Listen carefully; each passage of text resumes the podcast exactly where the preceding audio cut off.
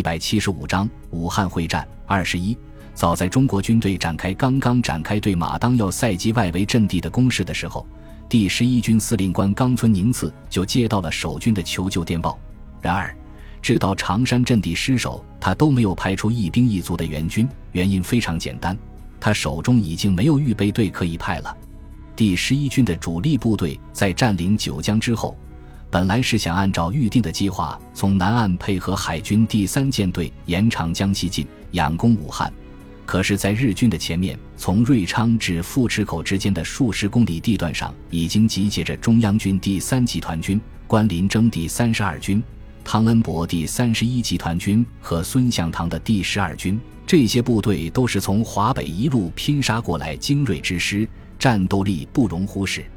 另外，原本驻扎在九江地区的中国军队也全部转移到了庐山地区，随时可以向九江出击，切断长江的交通。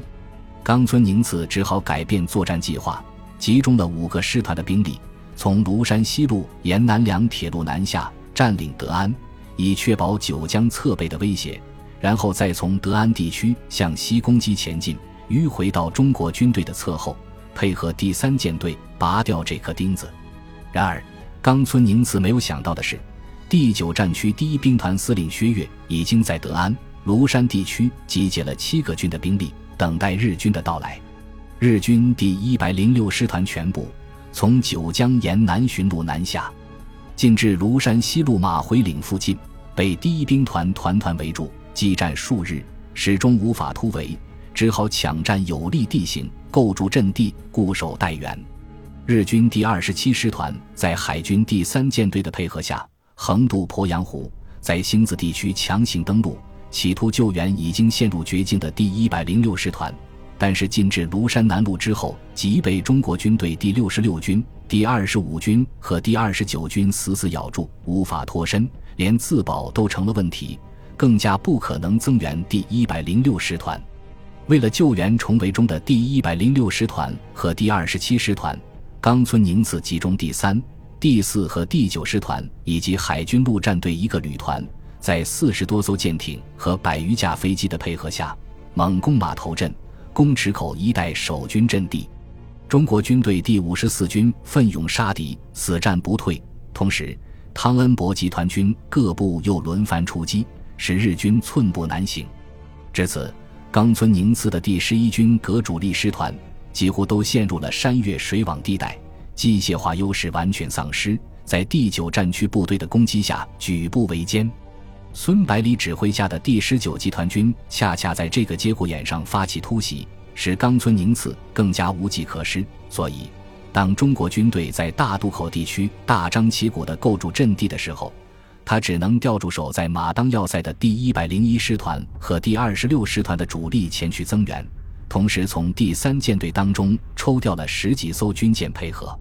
虽然马当要塞和大渡口地区的重要性不可同日而语，但是对于依赖长江运送物资和人员的日军来说，其军事上的意义是相同的。因为十九路军的大口径重炮这两个地点中的任何一个都可以轻而易举地封锁江面，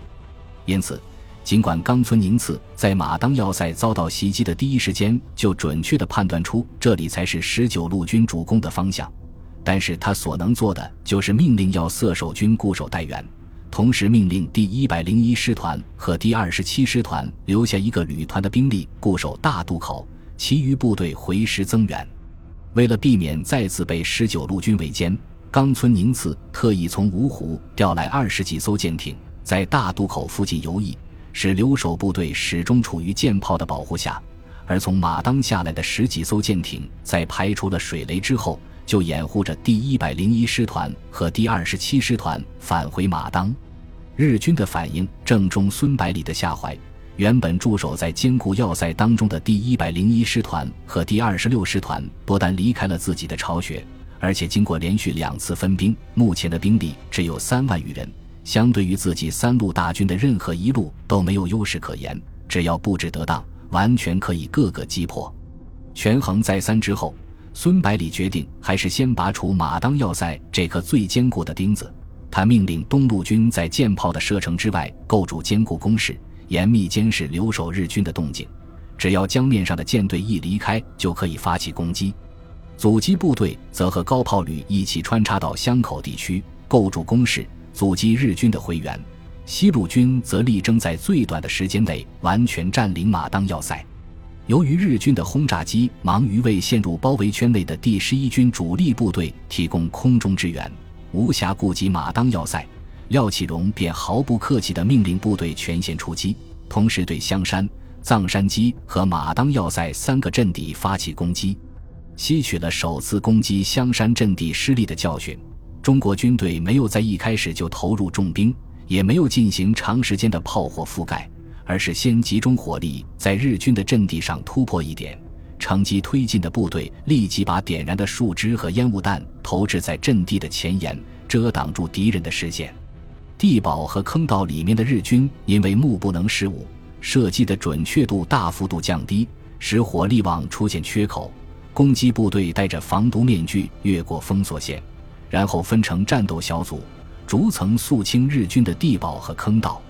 由于香山的日军地堡群已经在第一天的战斗中损毁了一部分，再加上攻击部队的措施得当，只伤亡了百余人就成功登顶，而藏山基也只伤亡了两百多人就拿了下来。前两个阵地被顺利拿下的消息传到指挥部之后，几个师长都认为接下来的战斗将没有任何悬念，马当要塞的日军肯定坚持不了多长时间。然而，敌人用自己的顽强给他们上了沉重的一课。任何时候都不要轻视你的对手。